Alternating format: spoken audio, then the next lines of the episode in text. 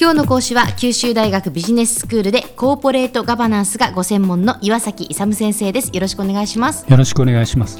えー、先生は今シリーズで京セラの経営哲学から見た7つの習慣というテーマでお話をしてくださっています、はい、この7つの習慣っていうのは、はい、スティーブン・コビーというこれはアメリカの人ですよね、ね。はい、書いたまあベストセラーなんですが、その7つの習慣の中に書かれていることが、まあ、あの非常にその京セラの経営哲学と近い内容があるということなんですよね。で、ね、えー、その、まあ、概要についてお話を今いただいているところなんですが、今日はどういうお話でしょうか？えっと、まずですね、えっと、正しい生き方なしにですね真のビジネスの成功とかあの人生の成功っていうのはありえないということなんですよね。うん、でそれでは正しいあの生き方っていうのはどうすればいいのかということなんですけど、はい、これを考えるときですねあのものを認識するものの見方あるいは価値観とかありますよね。うんうん、でこれが非常に行動考え方とか行動に非常に大きな影響を与えてるんで、はい、そこの見方とかですねそれを変えていく必要があると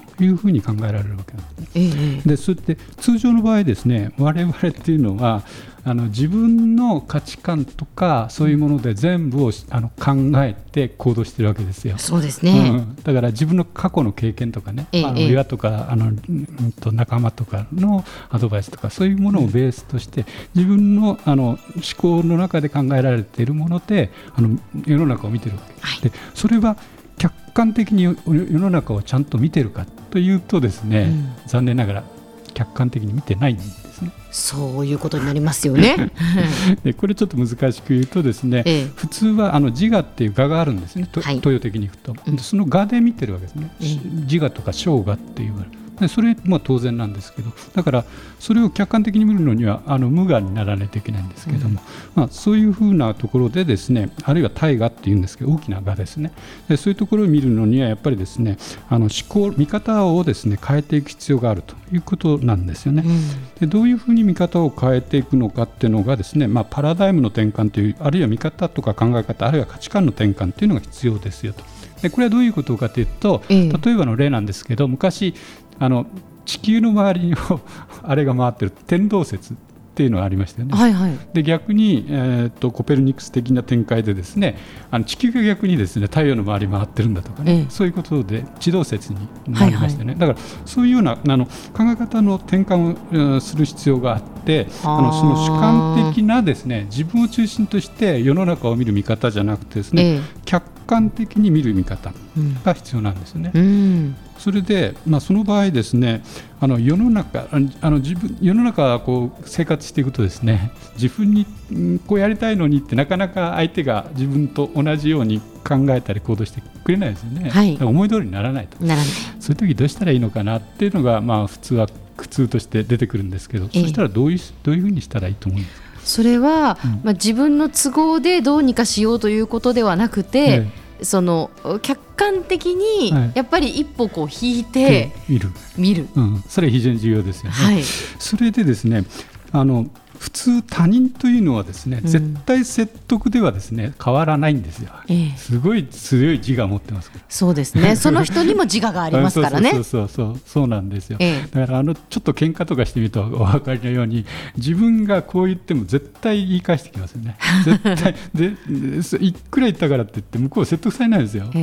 同じ人格ではないですからね。そうそうそう、えそれぞれの価値観があってですね、はい、やっぱりそれぞれのあの自我っていうのを持ってるわけです、じゃあえー、っと相手が変わらないんだらどうすればいいかということなんですけど、うん、自分から変えていけっていうことなんですね、うん、で自分から変えて自分が変わるとですねやっぱり相手も変わるんですよ、うん、だからこっちから怒ったり言葉怒ったりなんかすると向こうも怒ったようなあの返事が返ってくる、えこっちがいいこととか何か優しい言葉とかかけていくと向こうもこうなっていくじゃないですか、まあ、それと同じように自分が変わることによって相手が変わるというこれをまあちょっとアメリカ的にはインサイドアウトって内から外へって、まあ、自分から他人へっていうことなんですけど、え、まあ、そういうふうに変えなくちゃいけないよということなんです。それであの考え方とか価値観をどういうふうに変えていくかというと実はですねアメリカなんかにおいて第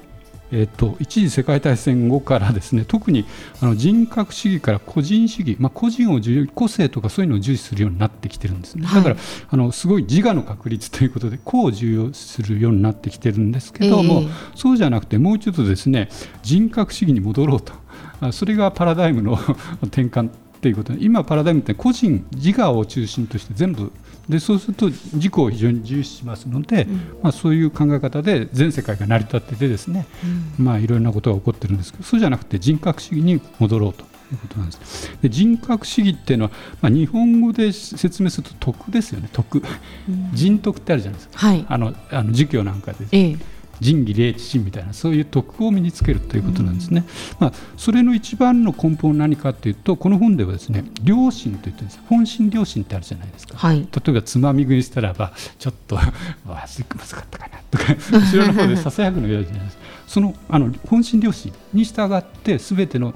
考とかあれはあの自己の感情じゃなくて、ね、本心良心に従ってあの全部の思考とかあの行動をしようと。でそれがですねその本心良心に従うと誠実であったりあの謙虚であったり正義をあの重視したりそういう本来の人間、まあ、性善説なんですけどもそういうのが人間根本的にあると。それに従って行動していけばですね、あのビジネスもあの人間の生活人間関係も含めてですね、ええ、幸福になれると。スティーブン・コビーの7つの習慣にはそういうことが書いてあるわけですね。書いてあるんですだからそれって非常にですね東洋的な考え方、あるいは稲森先生がおっしゃっているようなところと非常にですね共通点があるそうですね。根本的には西洋東洋問わずですね、え、非常にあのやっぱりビジネスで成功するとか人間関係でうまくいくとあるいは幸せな心がああの平安でですね、えー、人間関係うまくそこの根本部分は西洋東洋を問わないというところが非常にこの本はいいところだなと西洋的に書いてあるんですけど東洋の考え方と全く同じだということですね。はい、では先生今日のまとめをお願いします。えっとですね、正しい生き方なしには真のあの成功とか幸福はありえないと。ということでですね知覚とかものの考え方は行動に大きな影響を与えますのであのですね、人格主義に従ってですねビジネスや人生を行うことがあの成功とかあるいは幸福の鍵だよということです。今日の講師は九州大学ビジネススクールでコーポレートガバナンスがご専門の岩崎勇先生でした。どうもありがとうございました。ありがとうございました